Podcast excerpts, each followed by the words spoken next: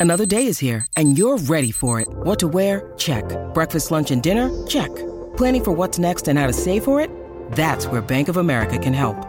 For your financial to dos, Bank of America has experts ready to help get you closer to your goals. Get started at one of our local financial centers or 24-7 in our mobile banking app. Find a location near you at bankofamerica.com slash talk to us. What would you like the power to do? Mobile banking requires downloading the app and is only available for select devices. Message and data rates may apply. Bank of America and a member FDIC.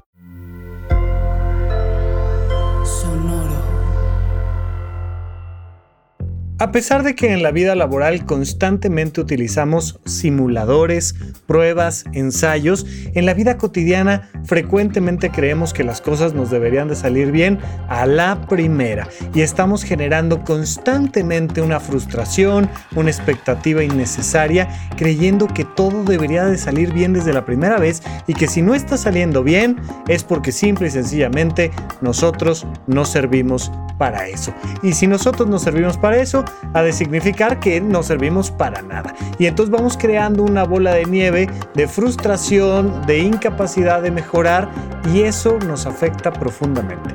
Hay que incorporar en nuestra vida los simuladores y de eso vamos a platicar hoy aquí en Supracortical.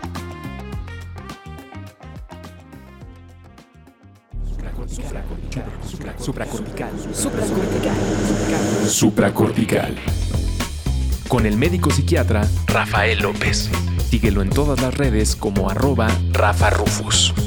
No olviden que Supracortical es parte de Sonoro y que puedes encontrar la página de Sonoro www.sonoromedia.com para escuchar todas las producciones que tiene Sonoro y Supracortical es solo una de ellas.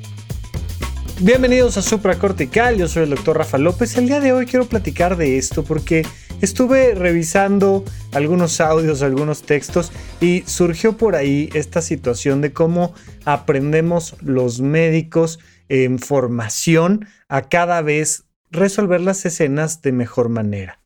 Eh, hay, una, hay una costumbre que se hace cuando estás formándote en el mundo de la medicina, que es la de tener simuladores. De hecho, yo recuerdo que fue una gran experiencia. La primera vez que pisé la Facultad Mexicana de Medicina de la Universidad La Salle, estaba yo de excursión en la preparatoria. Miren, nos van a llevar a La Salle y tal, y está allá en el sur de la Ciudad de México. Nosotros veníamos de Toluca y es un lugar precioso, de verdad. Uno de los lugares más lindos donde he estado yo es en la Facultad de Medicina de La Salle. Y entonces pues nos enseñaron los salones y el teatro, que es una cosa bellísima también.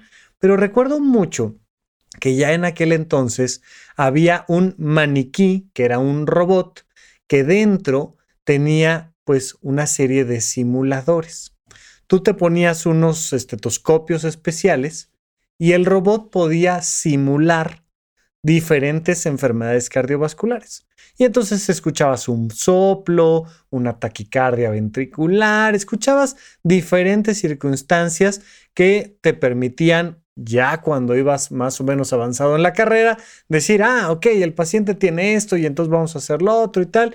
Y este, este robotcito se llamaba Harvey. Eh, seguramente eran las siglas de algo que hoy en día, la verdad, no recuerdo qué significaba, pero me acuerdo mucho del robot Harvey. Y entonces nos explicaban que lo utilizaban con los estudiantes de medicina que ya iban por ahí de sexto semestre, una cosa por el estilo, sexto, séptimo, no recuerdo, pero que lo utilizaban como simuladores. Y conforme fui y entré a la carrera y avancé, me di cuenta de que los simuladores eran una cosa importantísima en la formación y que había dos tipos de estudiantes básicamente. Por supuesto, todas las personas son diferentes, pero existían dos tipos de estudiante muy claramente. Los que entendían que era un juego y que era un simulador y los que pensaban que era en serio. En el mundo de la medicina estamos muy acostumbrados a que nos digan, es que estás matando a tu paciente cuando estás escribiendo un examen, ¿no? O sea, estás en un examen y entonces levantas la mano y dices, es que no me acuerdo para qué sirve el verapamil. Ay, no es posible, doctor, está matando a su paciente. Y trataban como de hacernos creer, y en muchas ocasiones lo lograban, que todo era importante, que todo era en serio. Y la verdad es que no. En la medida en la que te tomas más relajadamente los simuladores, más aprendes y más puedes hacer las cosas bien cuando son en serio. Pero tienes que pasar por esa formación, esa formación que te permite descubrir que la vida es un juego.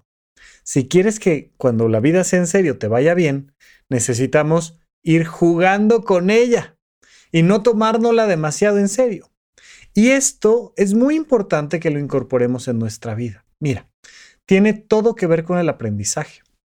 Si algo nos distingue, es que nosotros somos cachorros durante muchos años antes de convertirnos en adultos. En nuestra especie pasamos muchos años siendo cachorros. Y una cosa que distingue completamente a los cachorros de los adultos es el juego.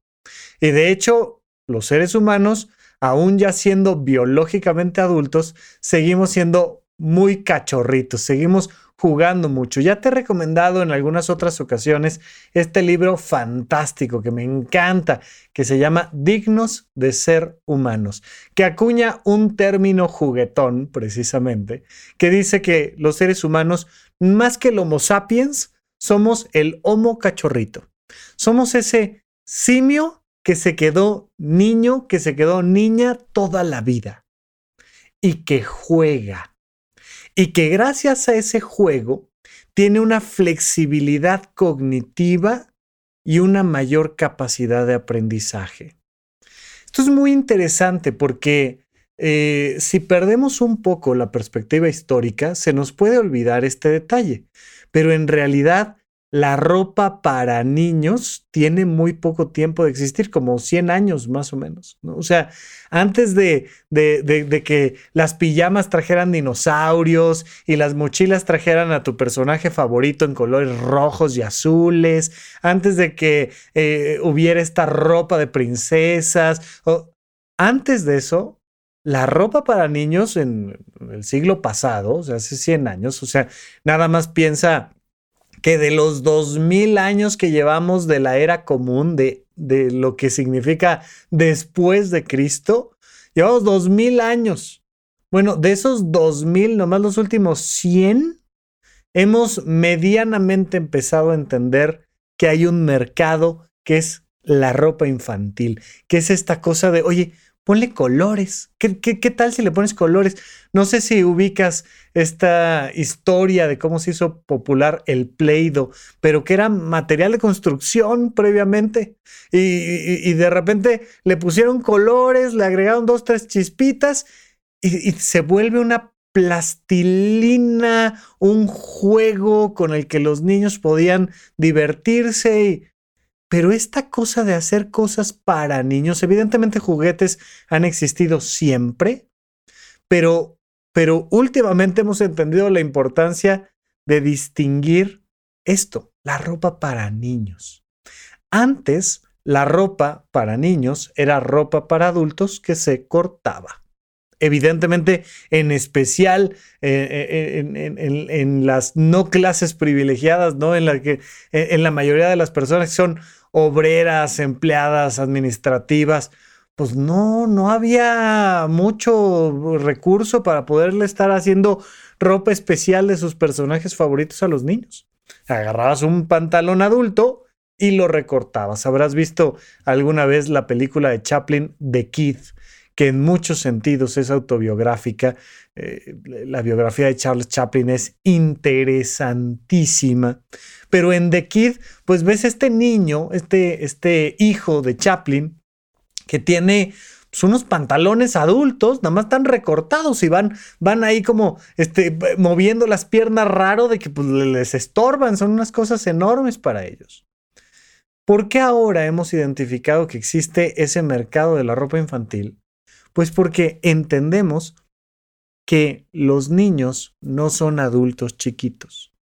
Sin embargo, en nuestra cultura popular, seguimos con esta idea, y es uno de los graves problemas que tenemos en la educación, esta idea de creer que los niños deberían de portarse como adultos siempre, que deberían de ser amables como adultos, que deberían de hablar como adultos, que, y que entonces los estamos formando, ¿no? Porque le estamos diciendo que la vida es en serio.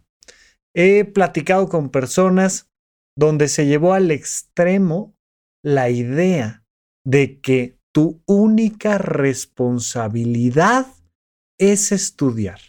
O sea, no tienes ninguna otra responsabilidad habida o por haber. Lo que tienes que hacer es estudiar. Y nos parece esto como muy digno, ¿no? Y entonces hay que hacerlo con seriedad. Y cada examen es una prueba tremenda de ver si estás cumpliendo o no con tus responsabilidades. Y creamos este miedo a los exámenes.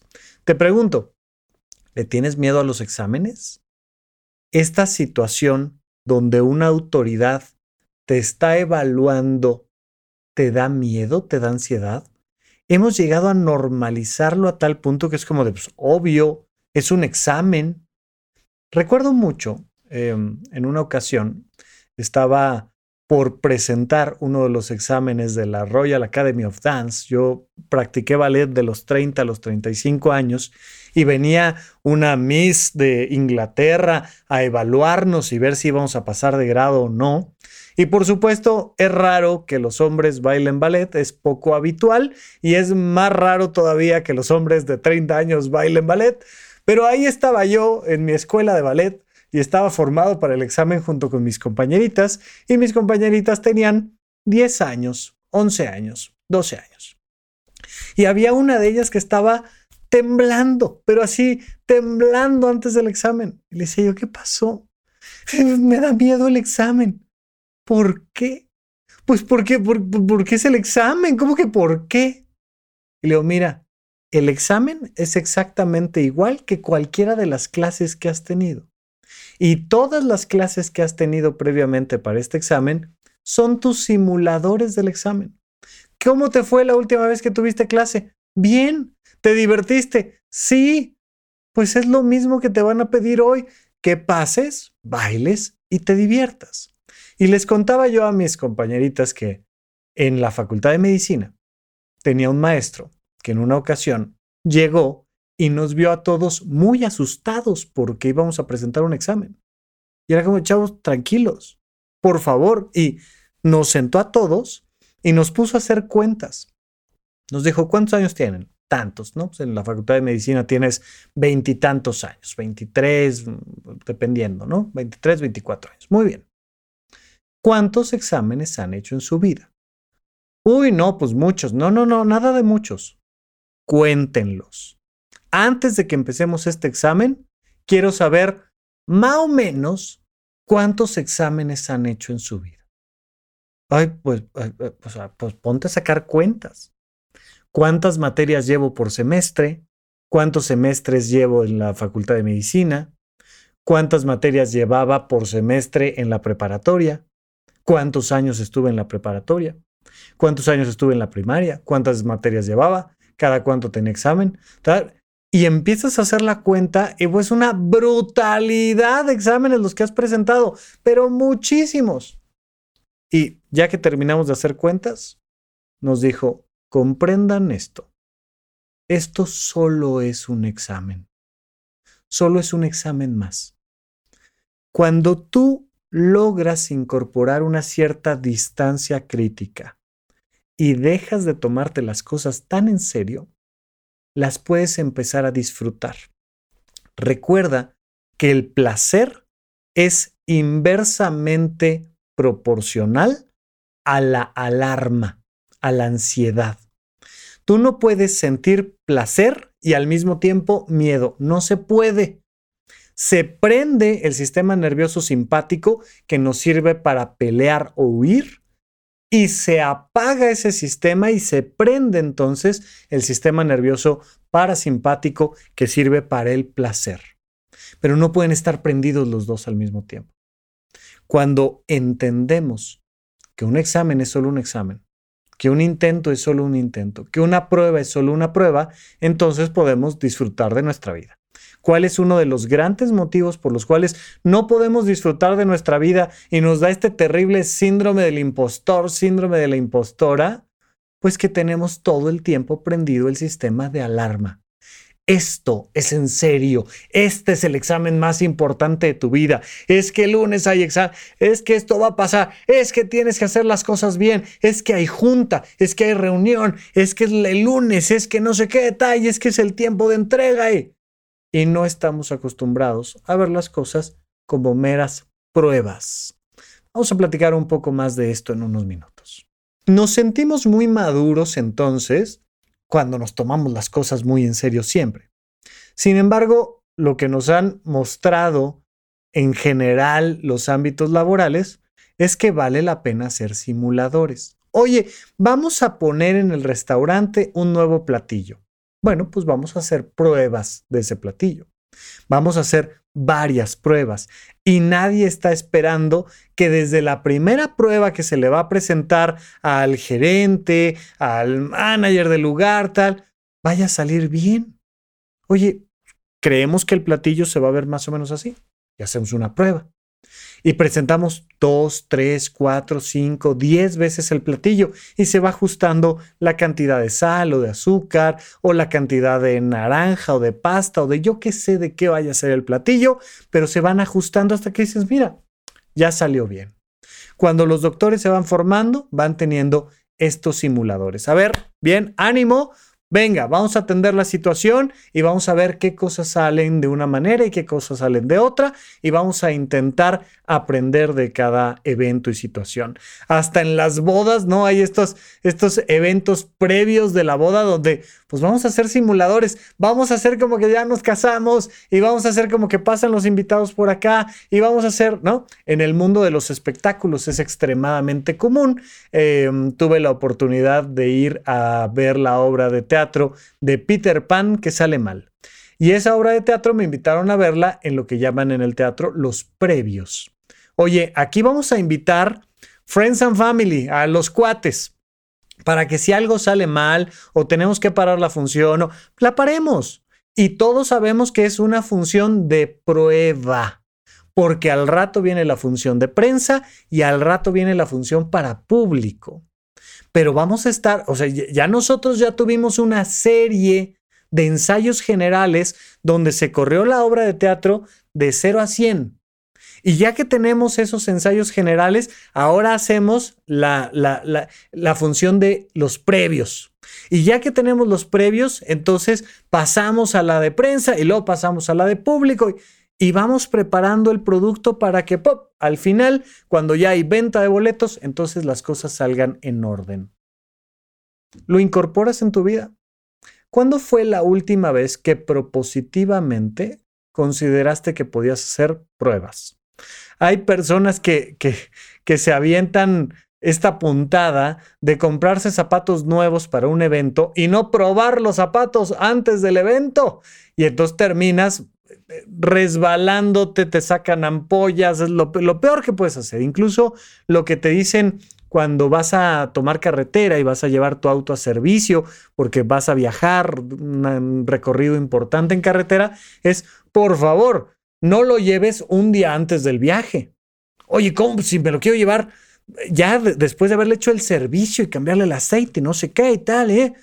Sí, pero una semana antes del viaje, porque lo vas a probar en la ciudad durante una semana. ¿Qué tal si por ahí dejamos un tornillo mal apretado? No, ¿cómo crees? Eso no se puede hacer. Deberías de tenerlo perfecto. Entonces lo, lo llevo al servicio y al día siguiente, así, me lo entregan en la tarde y la mañana siguiente estoy en carretera. No, es literalmente peligroso. ¿Cómo has estado incorporando tú el factor de los simuladores, de las pruebas? Estos simuladores que le enseñan mucho, por ejemplo, a los pilotos a llevar un avión. Y entonces que, te van simulando y te dicen, oye, y a ver, y si hubiera una tormenta y, y vas dentro de una cabina haciendo como que estás volando un avión. ¿Cuántas veces haces como si? Y ya sé, pareciera que no tiene mucha relevancia con nuestra vida cotidiana, pero algo que hago frecuentemente en las terapias de pareja es dejarles de tarea simuladores. Les digo, miren, vamos a buscar un momento y un lugar correcto para tener una cita agradable. Ustedes traen mucha atención. Aquí, en, cuando vengamos a terapia, aquí vamos a platicar los problemas. Es que me hizo, es que me dijo, es que pensó, es que no pensó, es que... Eso lo vemos aquí. Pero además quiero agendar citas en las que se la pasen bien, en la que hablen bien de los demás, en la que hablen bien de ustedes mismos y en la que hablen bien del otro. Necesito que se la pasen bien. Y entonces empezamos a cuadrar el lugar. Oye, pues como cuándo sería. No, pues qué te parece si el jueves en la noche, perfecto. Y nos vamos a, cenar al restaurante tal que te gusta, muy bien. Y entonces hacemos esto y lo otro, va, perfecto, muy bien. Ya está la cita, ya está el plan. Y entonces les digo, por favor, recuerden, esto es un simulador. Es muy probable que ya estando ahí en la cita, uno de los dos se le hizo tarde para no sé qué, sacó el celular, está mandando mensajes, hizo un comentario negativo, el otro reclamó, y que al final la cita salga mal. Y les digo, ¿saben qué vamos a hacer si la cita sale mal? Repetirla. Nada más. Hay muchas personas que antes de un viaje en pareja no hacen simuladores de citas aquí cerca. Y entonces, no, tenemos que reconstruir nuestra pareja y nos vamos a ir de viaje y nos vamos 15 días y, y no nos hemos acostumbrado todavía a hablarnos bonito, a sonreírnos, a elegir temas adecuados. Oye, Rafa, pero ¿no sería eso negación? ¿No es como estar negando los problemas? No, no, no.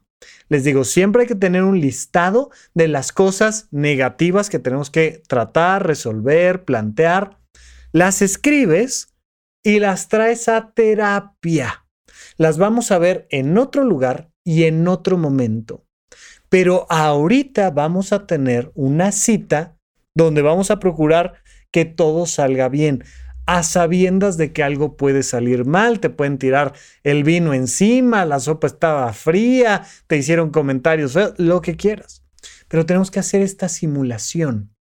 De hecho, el noviazgo no es otra cosa sino un simulador de un matrimonio.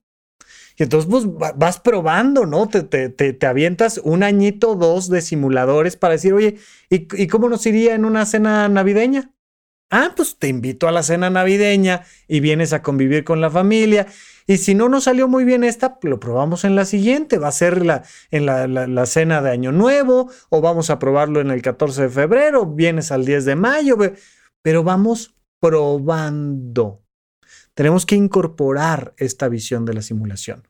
Pero, ¿cuál es la gran diferencia que hay entre tomarse algo en serio o hacerlo como un simulador, tomarse algo demasiado en serio, lo vamos a platicar regresando de un pequeño corte aquí a supracortical. ¿En dónde, cuándo y para qué escuchas supracortical? Comparte tu experiencia en redes sociales para que más personas conozcan este podcast. Sigue al Dr. Rafa López en todos lados como arroba Rafa Rufus. Estamos de regreso en Supracortical. Recuerda que me puedes escribir en arroba rafarufus con doble R en medio. Últimamente, honestamente, no les he estado contestando porque no me ha dado la vida. Estoy, ahorita estoy grabando esto, a nada de subirme al avión para hacer un viaje un par de semanas, eh, regresar. Tengo por ahí una, una presentación en Querétaro, ya les, les, les, platicaré más en mis redes sociales, pero recuerden que en arroba Rafa sobre todo en Instagram, estoy compartiendo ahorita contenido y haciéndoles algunos comentarios al respecto sobre nuestras próximas actividades, pero voy a Querétaro. Eh, tuve el gusto de ser invitado por la escuela John F. Kennedy y me pidieron que hablara sobre temas de sexualidad. Me pareció una cosa importantísima que hayan tomado esa decisión, que bueno, de verdad los felicito. Es, oye, queremos que tanto alumnos como padres de familia escuchen sobre temas de sexualidad y dentro de este contexto queremos que tú, Rafa, nos hables de la diferencia entre el coqueteo y el acoso. Y bueno, es importantísimo, tiene mucho que ver con nuestras habilidades blandas, con la comunicación social que tenemos, con entender los tiempos, los límites, con entender los procesos dentro del mundo de, de, las relaciones interpersonales. Así es que va a estar lindísimo. El problema es que es eh, en jueves en la mañana, pero pues ni hablar. Es dentro de estos horarios académicos y entonces voy a andar por allá en Querétaro con esta, con esta conferencia que tiene que ver con temas de sexualidad. Pero pues voy a andar un tanto cuanto ocupado y cuando ando así de ocupado me cuesta trabajo contestarles los mensajes en redes sociales, pero si me escribes en arroba rafarufus con doble red medio, podemos seguir platicando de tanto en tanto y resolviendo algunas dudas. Mientras tanto, estamos platicando aquí en el podcast sobre este tema de los simuladores y quiero retomar un poco de lo que te estaba diciendo hace unos minutos, que te decía, ¿cuál es la gran diferencia con un simulador? Que te puedes hacer dos preguntas. Normalmente creemos que las cosas salen o bien o mal. Y cuando hablamos de bien y mal, literalmente estamos incorporando un juicio de valor. Recuerda que los juicios de valores son lo bueno o lo malo, lo bonito, lo feo, lo verdadero, lo falso. Cuando tú le aplicas a tu vida los juicios de valor, sufres. Punto. Es que me veo muy mal. Es que estoy feo. Es que esto, esto es una mentira. Es que yo no sirvo para esto. Tal. Agregas el juicio de valor y se genera una emoción negativa adentro de tu corazoncito. Si tú quieres disfrutar la vida, necesitamos frenar los juicios de valor. Y entonces ¿Cuál es el gran problema que tenemos con los simuladores? Que la gente, aún en un juego, aún en un simulador, mete estos juicios de valor. Bueno, hay N cantidad de personas que han terminado peleadas con otras personas en juegos de mesa porque se toman el juego demasiado en serio. Y cuando se toman este juego demasiado en serio, pues entonces terminan en juicios de valor es que eres un maldito, es que claro, es que aquí está tu menso, es que no sé qué, tal, agregas el juicio de valor y entonces perdimos y las cosas salieron mal y entonces terrible todo. No. Cuando verdaderamente estamos alineados a un juego, cuando estamos pasando por una prueba, cuando estamos ensayando, cuando estamos en un simulador, lejos de saber si lo hicimos bien o mal, tenemos que ver qué queremos repetir y qué queremos probar diferente. Pudiera parecer que es lo mismo. Pues, oye, pues ¿qué voy a hacer diferente? Lo que salió mal. ¿Y qué voy a repetir? Pues lo que salió bien. No, muchísimas veces no. Incluso lo comentábamos con el tema de los platillos.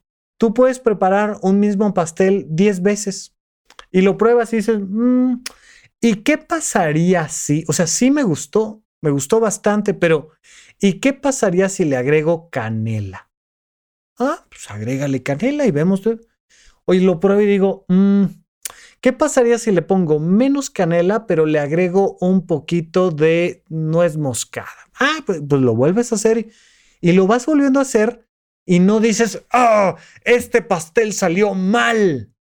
Si, si, si agregas el juicio de valor y si dices que el pastel salió mal, entonces pierde placer, pierde juego y pierde aprendizaje. Yo no sirvo para esto, esto es una estupidez, qué horror, me va... No, simplemente haz una modificación.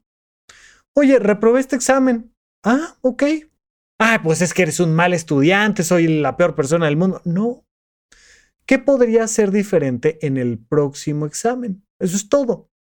¿Qué, quiero repetir? ¿Qué siento que viene al caso? ¿Qué siento que vale la pena repetir? ¿Y qué cosas creo que puedo modificar?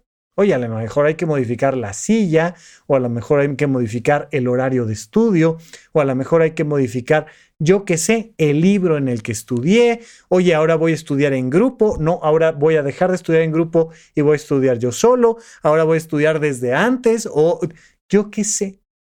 Pero viene el tema del examen y entonces tú tienes que preguntarte, voy a hacer un simulador y cómo le hago para hacer alguna pequeña modificación.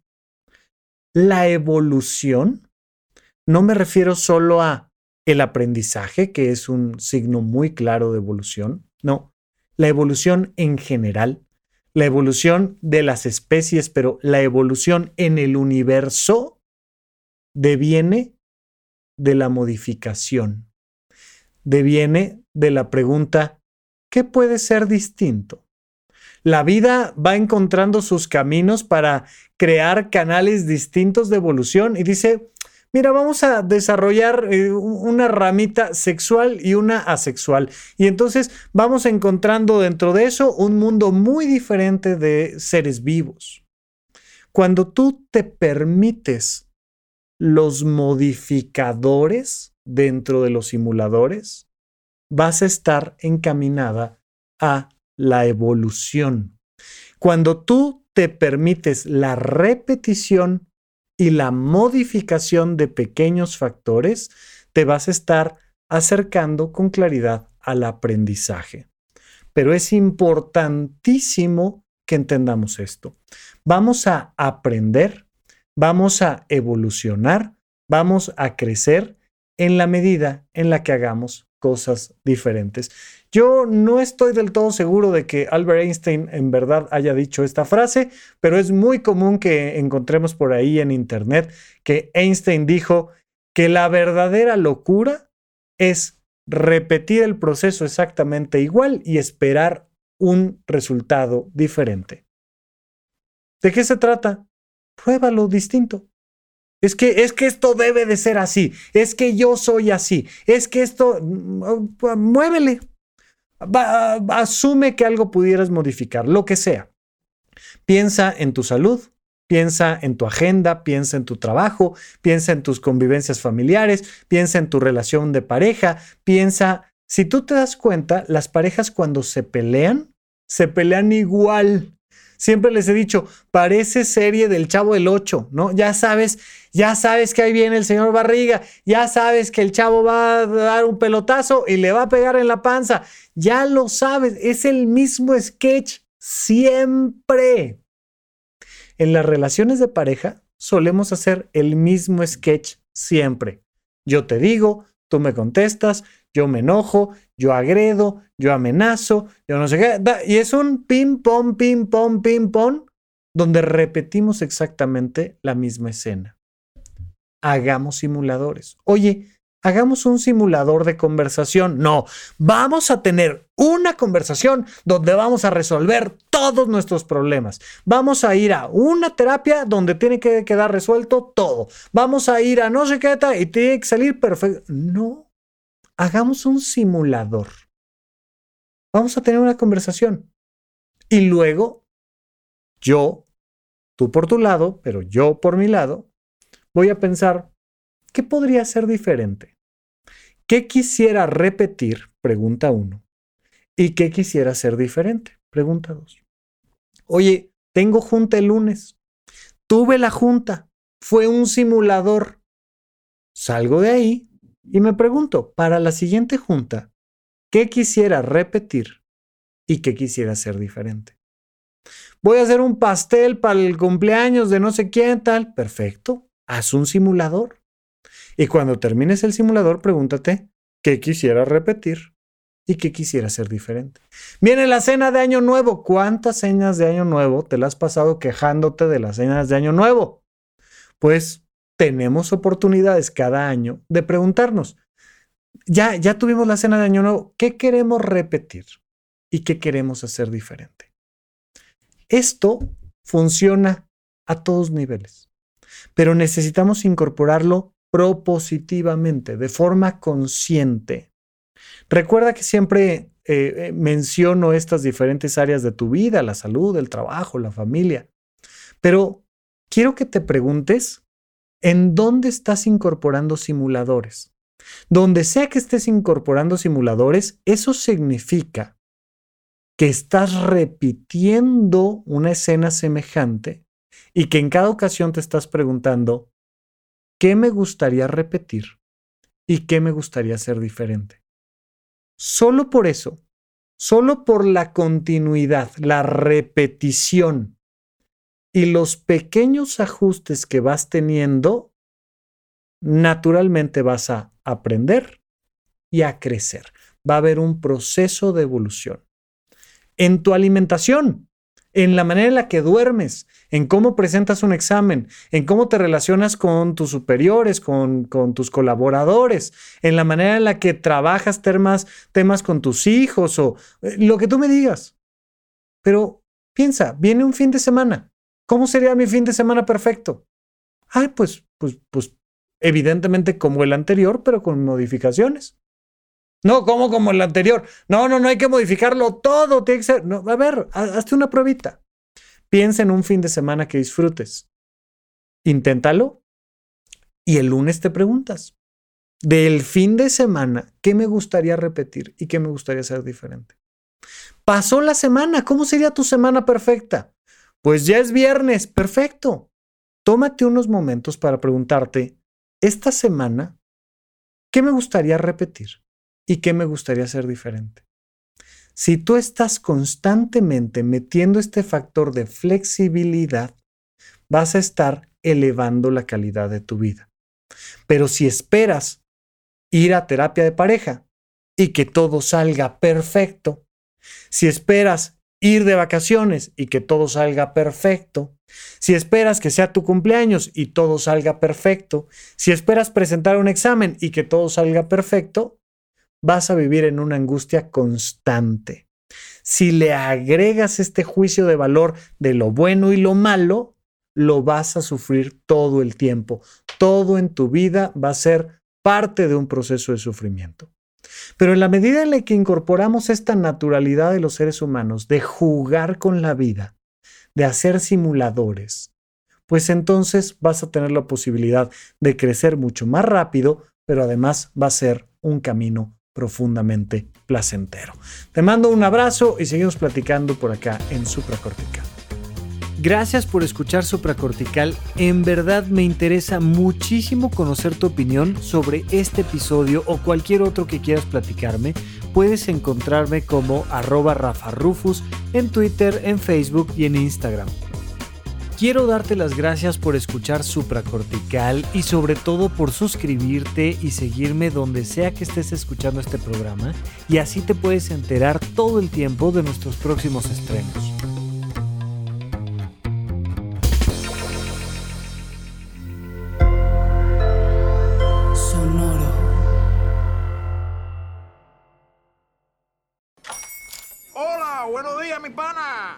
Buenos días, bienvenido a Sherwin Williams.